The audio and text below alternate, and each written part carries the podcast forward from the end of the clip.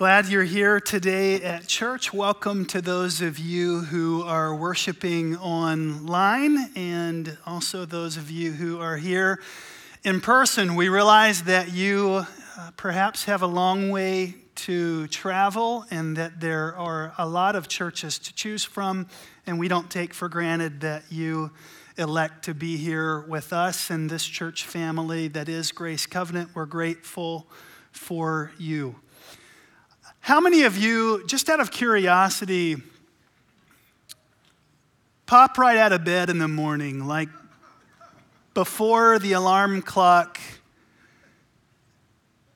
meets its second ding? Your feet have hit the floor and you're up and at 'em and on to your part of the day. Raise your hand if that's you. All right, there were more in the first service, not ironically. How many of you would say, too funny, that's hilarious. How many of you would say that, you know what, I hit the snooze button at least nine times? Okay. And the rest of you, I would assume, are somewhere in the middle.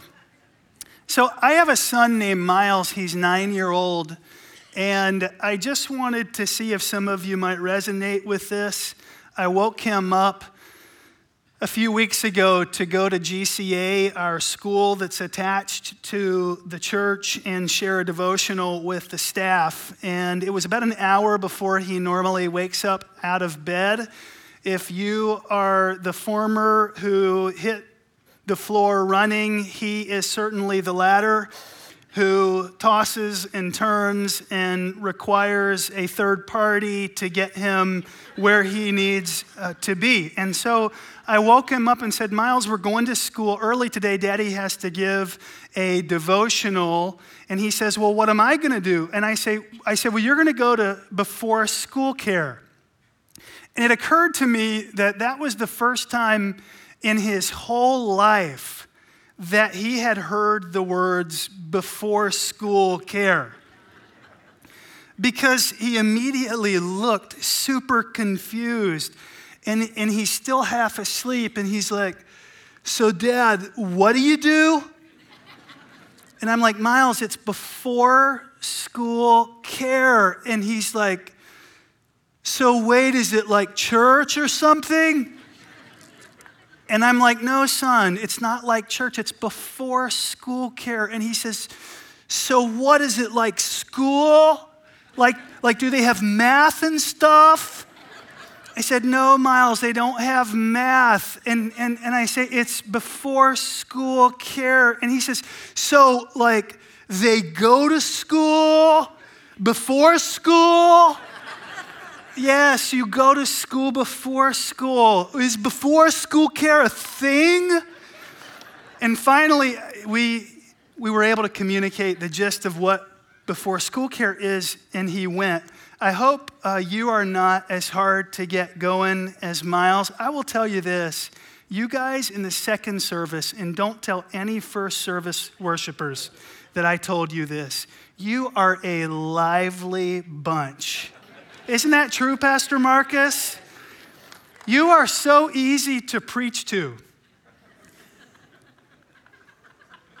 By contrast, no, I won't go there.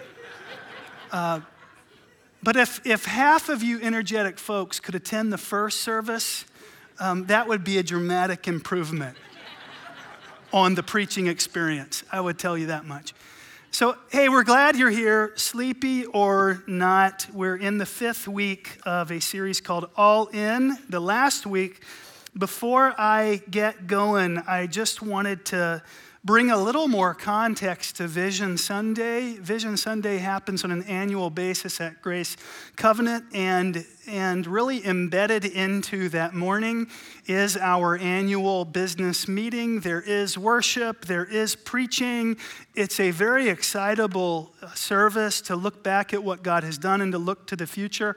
But we do have a very brief business meeting, and our church bylaws really prescribe for us a process of ratifying our council members who deal with all fiduciary matters related to church life and also very, very important decisions. And some rotate off and others rotate on each year. And I want to share with you, per our bylaws, that the council members we are recommending to you that they be ratified are these Rob DeVries Cheryl Spencer, who attends our East Lincoln campus, Hank Chow, and also Lena Petrocelli. Rob DeVries, Cheryl Spencer, Hank Chow, and Lena Petrocelli.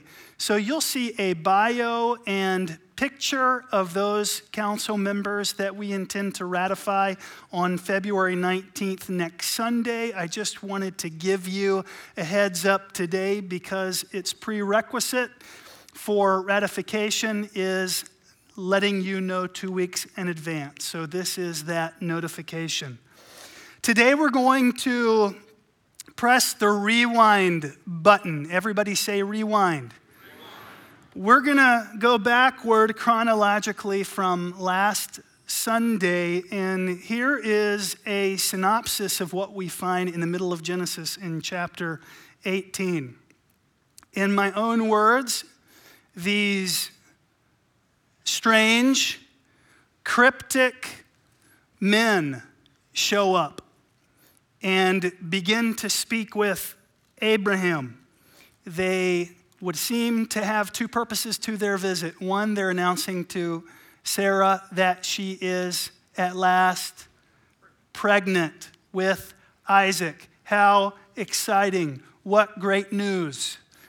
Well, there was good news, and as generally paired with good news, there was also bad news.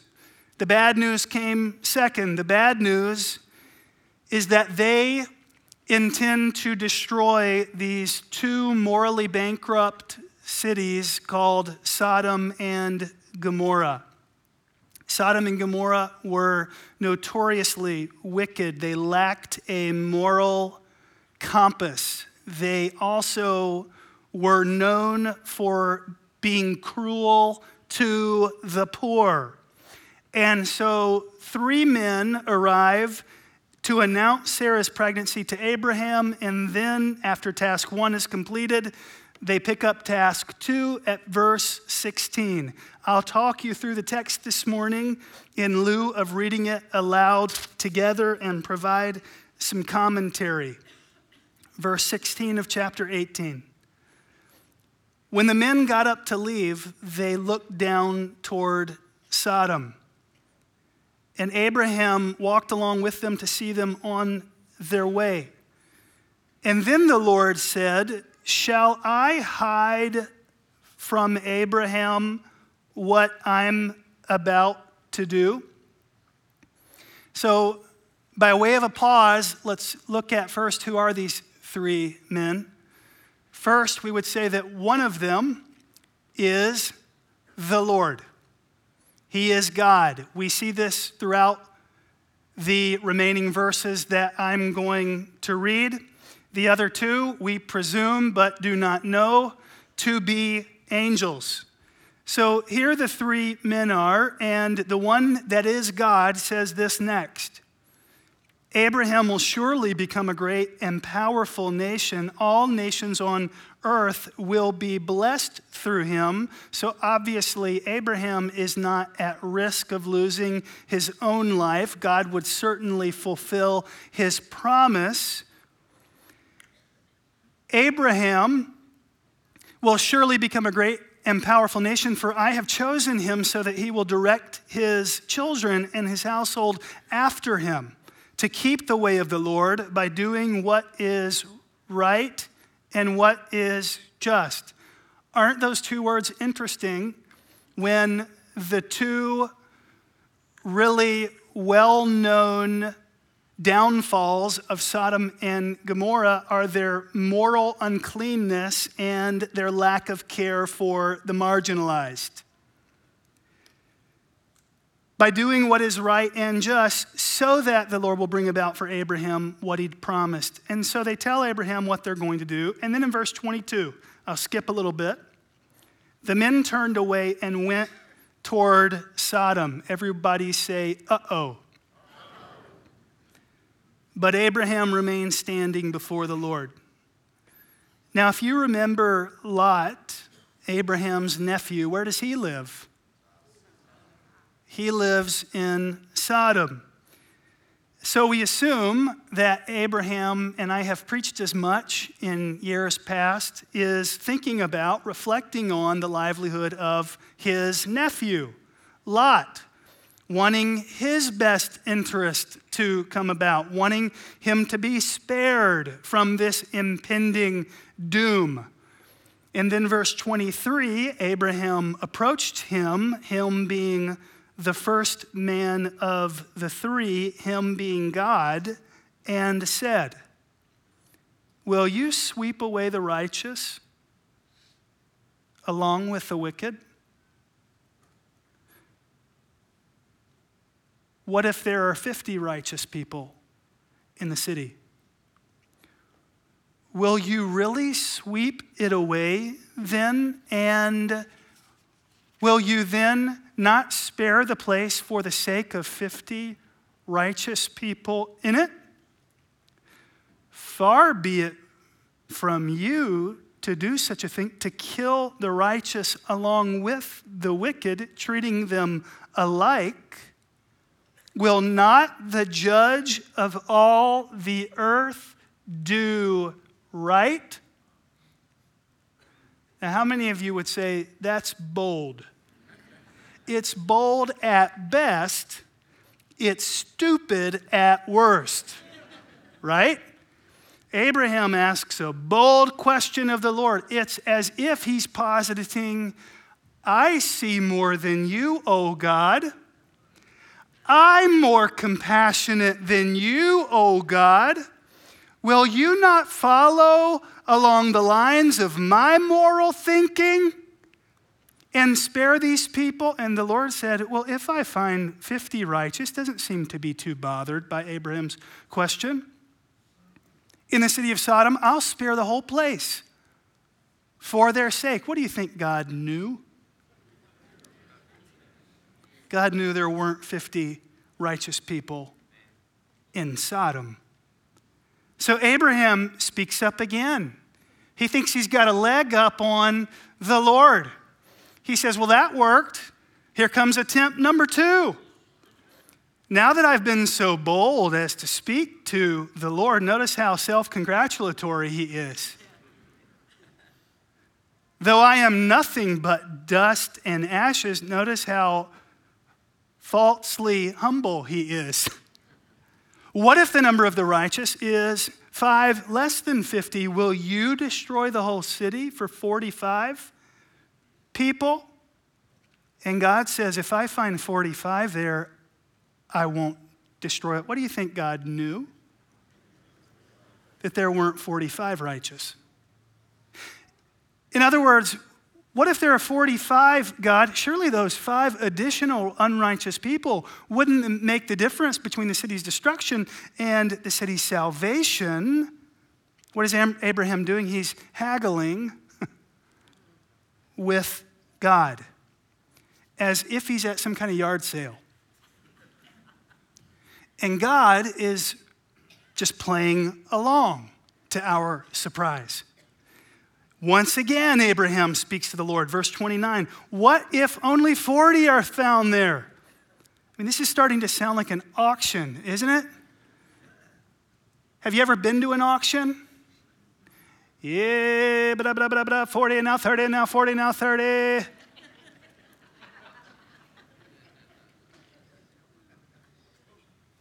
It would seem as though Abraham is the savvy auctioneer and God is the buyer. For the sake of 40, I will not do it. So then Abraham says, May the Lord not be angry, but I'm about to speak again. He's trying to, with a little bit of proactivity, bring God's temperature down a notch. And he says, What if only 30 can be found there? Abraham's like, Here 30, let me hear 30. Who's got 30? Anybody for 30? Give me 30, give me 30. He answered, I will not do it, God said, if I find only 30 there. And Abraham said, Now that I have been so bold as to speak to the Lord, what if only 20 can be found? 20 righteous there. And God says, For the sake of 20, I will not destroy it. What do you think God knew? That not even 20 were there who were righteous. And then he says, May the Lord not be angry, but let me just speak one more time. One more time. What if only 10 people, Lord, can be found there? And God answers, For the sake of 10, I will not destroy it. What do you think God knew? God knew that there were no more than 10 righteous people between the two cities. And when the Lord had finished speaking with Abraham, he left and Abraham returned home. See, here's the intriguing question Why is Abraham advocating on behalf of these cities? Why does he take the time to talk God down over the course of this conversation, I suppose it's plausible that he's doing it only for his nephew Lot to keep God from destroying the city so that, so that Lot wouldn't be harmed. But certainly, Abraham could have just asked for whose life to be spared? Lot's. He could have just been more direct. He could have said, God, would you just give Lot a little bit of notice? Like before you rain the fiery substance down, can you just tell, can you just send a letter or something? Can you send a messenger? Perhaps one of you three men can go down and tell him. Abraham could have said that. It would have been easier, wouldn't it have, than bartering with God? And honestly, it would have made sense. Because not only were the people of Sodom wicked, they had especially been unkind to Abraham. Remember, they were the ones who kidnapped Lot. They were the ones who'd made war on Abraham. And listen to this instead of doing that, this is what Abraham does. Are you ready? This is where we're going to get really practical this morning. Abraham puts himself at risk in advocacy for both cities.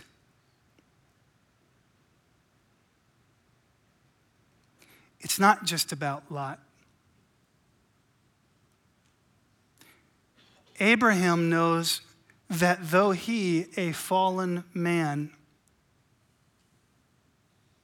has made many mistakes, God has spared him, has placed the seal of redemption on his life, and he, like any good, righteous person of faith, wants to see that be communicable to others. He doesn't stand in judgment. He doesn't stand in utter piousness. He doesn't think in terms of we and they. Rather, he begs God to save them. Is this not unlike what would happen with Jesus hanging on the cross when the thief beside him would say, I believe? And Jesus turned to a man who had lived a wretched life and said, Today you will be with me in paradise? Did Abraham not have Jesus' heart in this moment? Why is Abraham doing this? Abraham is pleading for the cities. Here's point number one Abraham understands that God has chosen him to be a channel of blessing and mercy to the nations. To the nations. Not just his family, not just his tribe, not just to his people, not just to his church, not just to his neighbors, not just to his own kids, but to the nations. The Lord said in verses 17 through 18, Shall I hide? Check this out. Shall I hide from Abraham what I'm about to do, seeing that Abraham shall surely become a great and mighty nation? Should I keep this from him, God says, that I'm about to destroy these cities? In other words, this is so important that God shares his plan to destroy these cities with Abraham in advance so that Abraham might then plead with him for the city's salvation.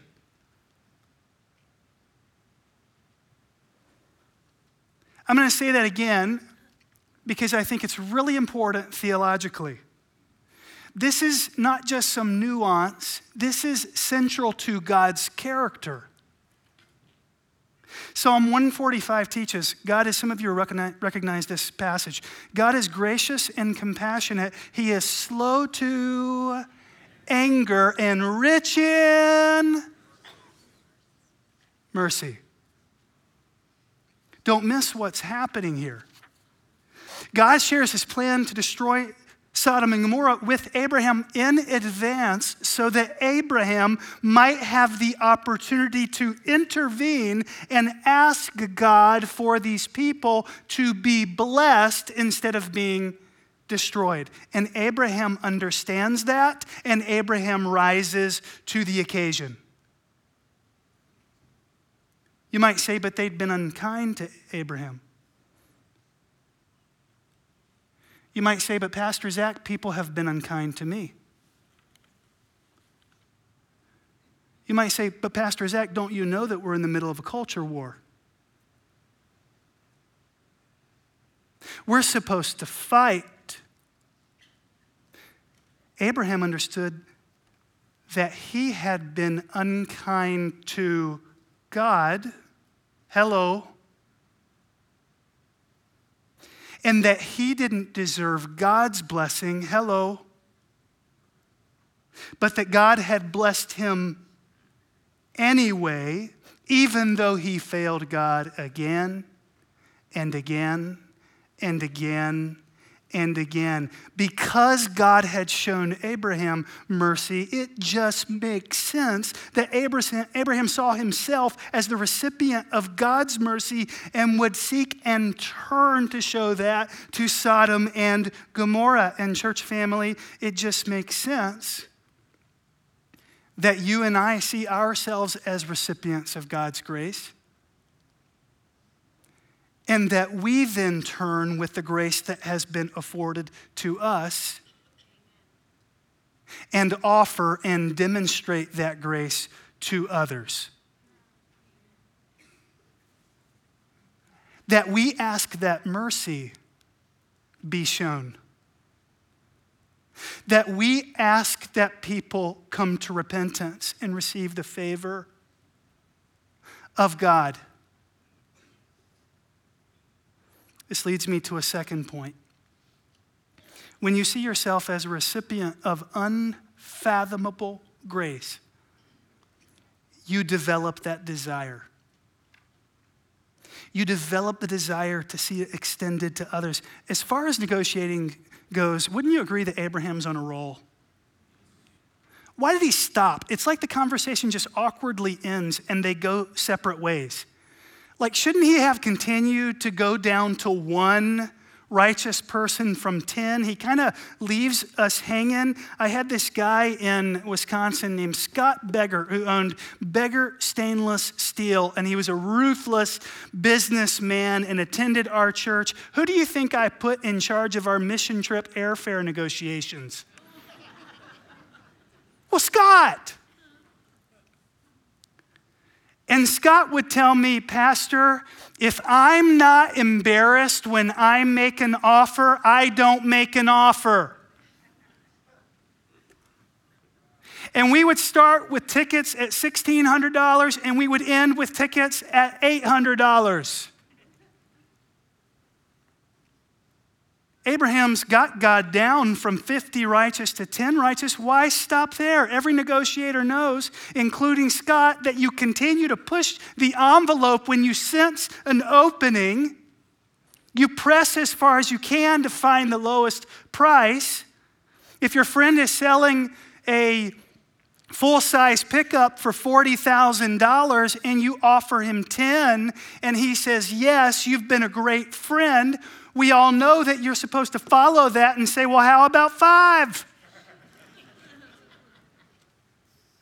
And if he says yes, well, how about one? 1K. Well, yes. Well, how about I, I just give you $100 and take the thing off your hands? Why didn't Abraham do that? Why doesn't he haggle God down to one? Evidently, Abraham recognized that there too was not even one righteous person in the city, including who? Lot. And as a favor to Abraham, you know what's cool of God? God does warn Lot, in spite of Lot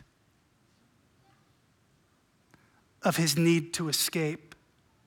And then, and then God pours out fire and brimstone on Sodom. Basically, some substance rains down.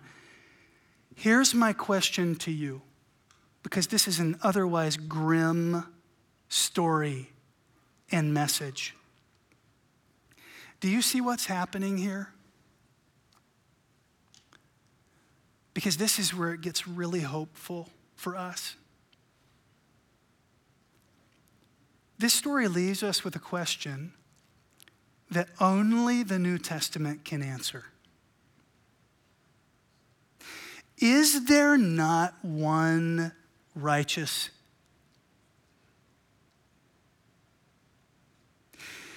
Is there not one who is unblemished? Is there not one who is pure, whose sacrifice can atone for the many?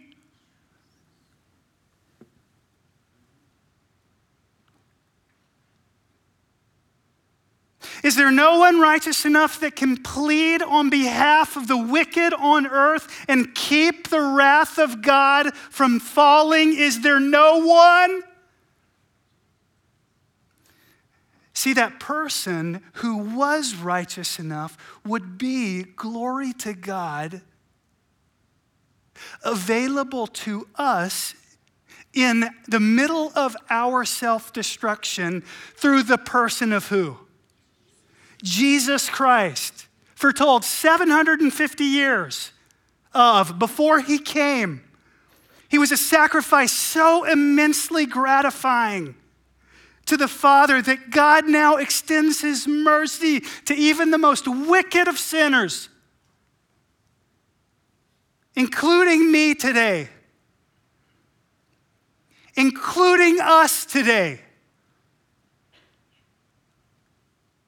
Church, you and I are in a similar situation to Abraham. Hear me out. We are placed in a community to pray and to sacrifice on its behalf.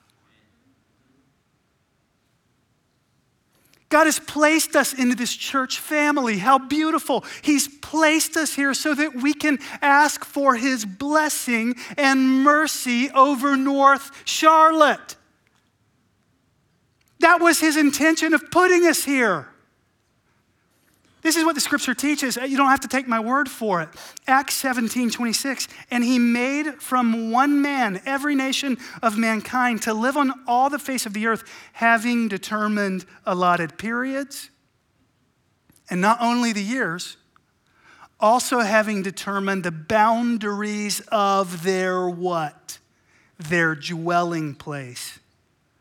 Are you suggesting, Pastor Zach, that God may have sovereignly put me into this area to reach my friends and family members and neighbors and co workers, those who are lost, so that they may be found? That's exactly what we're being taught. There's a reason why you brought the bag full of tiny Gatorades and Cheetos to the basketball game to share with your kids' friends and teammates. It's so that it opens up opportunities for the gospel to go forward. There's reason why the person blows his leaves into your lawn.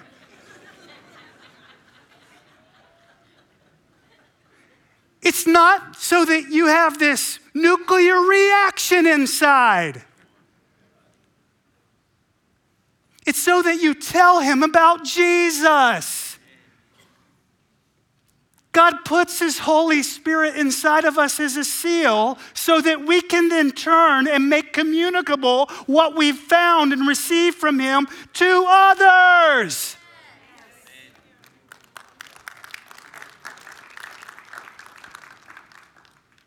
You might think I'm crazy, but God sovereignly arranges where people live so that they might seek Him on behalf of those around them. Your neighbors may have moved here for a job. Please know that God brought them to Cornelius or Huntersville or Mooresville or North Charlotte, not really for the job, but because He was seeking them, in pursuit of them, and He wanted them to hear of Himself through you. I'm sorry I'm spitting this morning.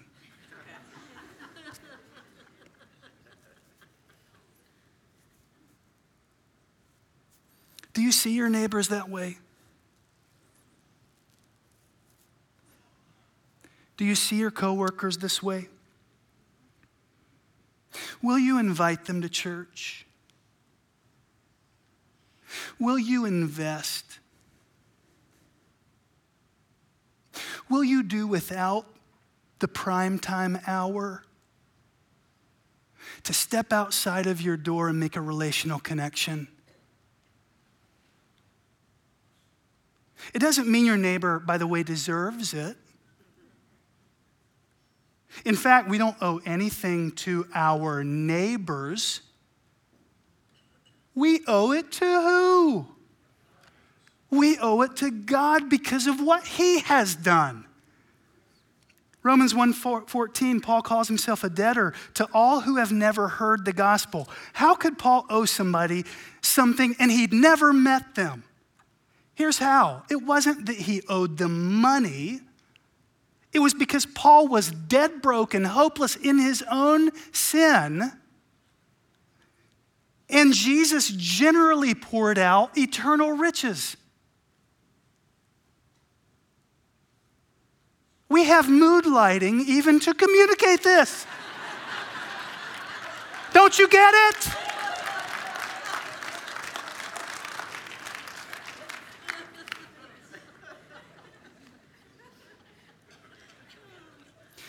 But once Jesus saved Paul, Paul has infinitely more joy, infinitely more hope and security than he could ever use in his lifetime. So the lender said to Paul, My only requirement is that you share this news with those whom you encounter, because they're too spiritually bankrupt. That's the kind of debt Paul's talking about. Number three, I got to hurry. Here's the cool plot twist. Are you ready for this? In the symbolism of this chapter, we are Sodom.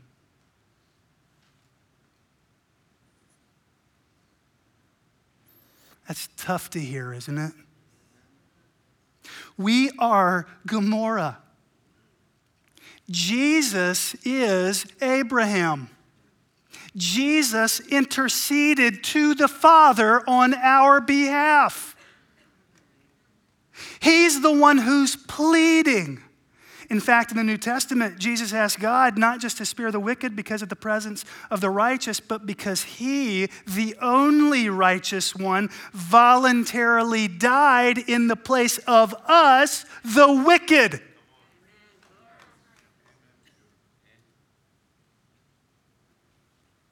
David Platt put it this way every saved person this side of heaven owes the gospel to every unsaved person this side of hell.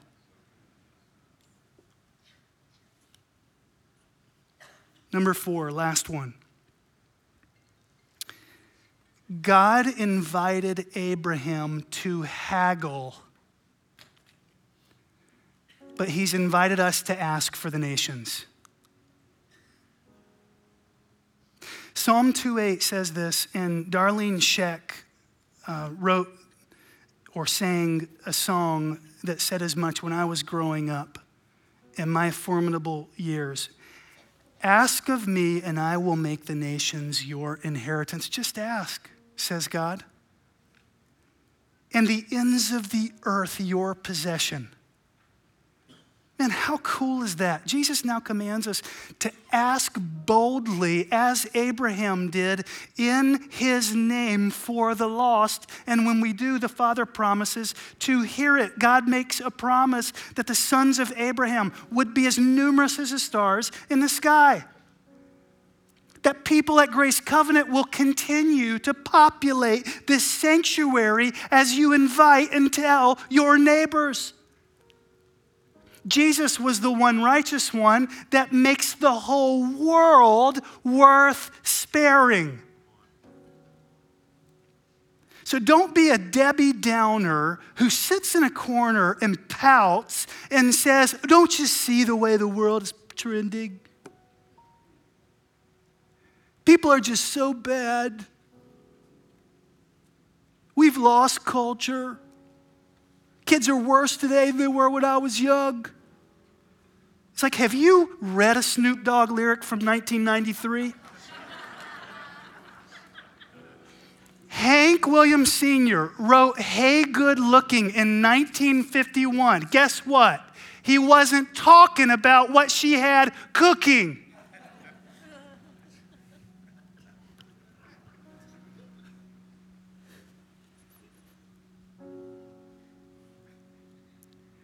Fish swim and sinners sin.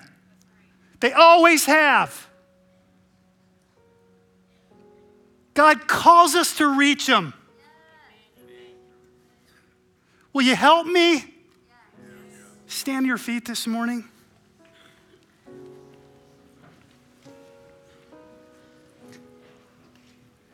Father, may we just be bold enough today to ask for the nations. Lord, starting with the Lake Norman, North Charlotte area. Lord, moving out from here, Lord, to Linefork, Kentucky, and New York City with our students, and the Dominican Republic, and even as far as Cote d'Ivoire, God help us enable us to plead for the lost so that you might have the high joy of reaching them. Would there be anybody here this morning with all heads bowed and eyes closed who would say, I just would like to become a Christian today? I'd like to meet the Lord. I don't want the fate of Sodom to be my fate. I'd just like to trust in Jesus for salvation today. Would you just lift your hand this morning so that I can see if that's you? I'd like to know the, the, the riches of his mercy for myself. Anybody here? I'd like to become a Christ follower. Praise the Lord. Beautiful. Awesome. Anybody else today?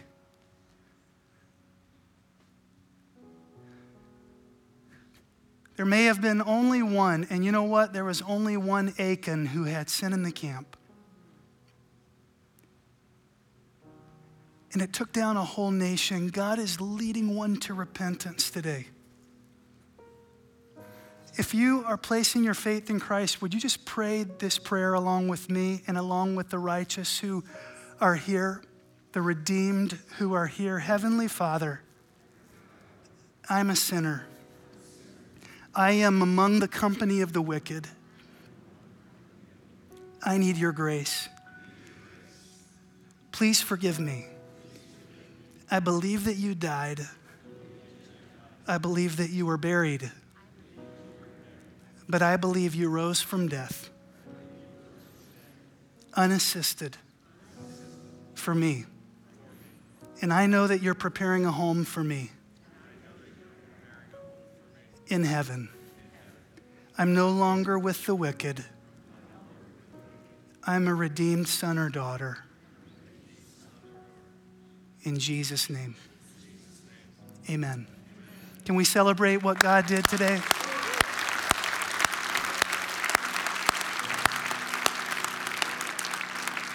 If you're in need of prayer this morning, please come down front. We would love to pray for you. Otherwise, we'll see you soon. God bless.